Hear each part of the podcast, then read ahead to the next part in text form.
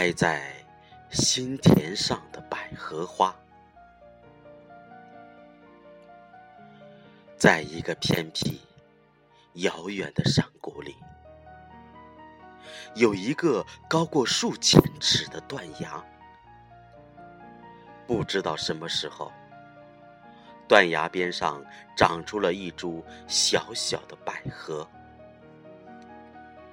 百合刚刚诞生的时候，长得和杂草一模一样。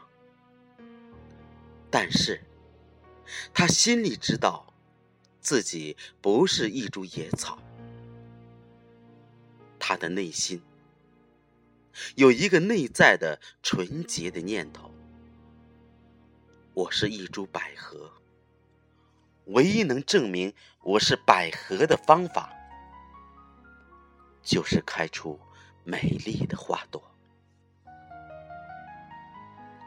百合努力的吸收水分和阳光，深深的扎根，直直的挺着胸膛。终于，在一个春天的清晨，百合的顶部结出了第一个花苞。那些杂草。看不惯了，嘲讽百合说：“即使你真是百合，在这种荒郊野外，你的结果还不是和我们一样吗？就算你开出世界上最美丽的花来，又有谁来欣赏呢？”百合说。我要开花，是因为知道自己是美丽的花。我要开花，是为了完成一株花所拥有的庄严的使命。我要开花，是因为要用花来证明自己的价值。不管有没有人欣赏，不管你们怎么看我。我都要开花。有一天，它终于开花了。它那灵性的白和秀婷的风姿，成为断崖上最美丽的颜色。这时候，野草与蜂蝶再也不敢嘲笑它了。百合花一朵一朵的盛开着，花朵上每天都有晶莹的水珠。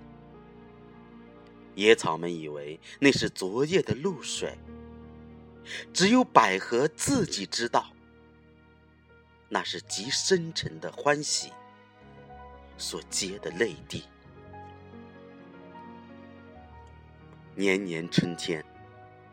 野百合努力的开花结籽，它的种子随着风落在山谷、草原和悬崖边上，到处都开满洁白的野百合。